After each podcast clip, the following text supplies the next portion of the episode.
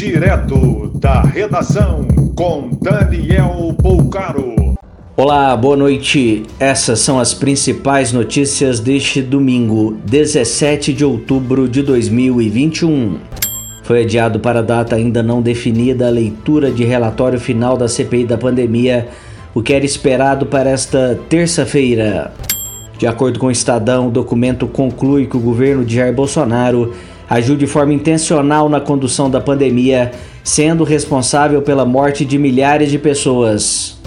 Estão suspensas as aulas da rede municipal de ensino de Campo Grande nesta segunda-feira. Locais vão passar por reparos após tempestade de sexta-feira, que teve até nuvem de poeira.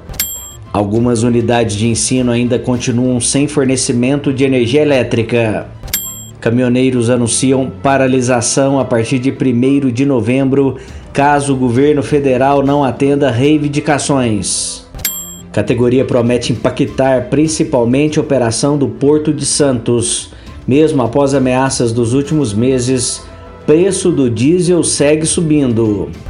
Fim da greve de jogadores no Cruzeiro, com expectativa que parte dos salários atrasados seja quitada nesta semana. Com o pagamento do auxílio alimentação atrasado, expectativa que trabalhadores da coleta de lixo de Porto Alegre retornem nesta segunda. Uma menina de 8 anos foi esmagada por uma placa de concreto do muro do metrô de Recife. Seu estado é considerado grave.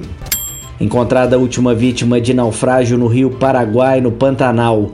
14 pessoas conseguiram se salvar e 7 morreram após barco-hotel ser atingido por tempestade.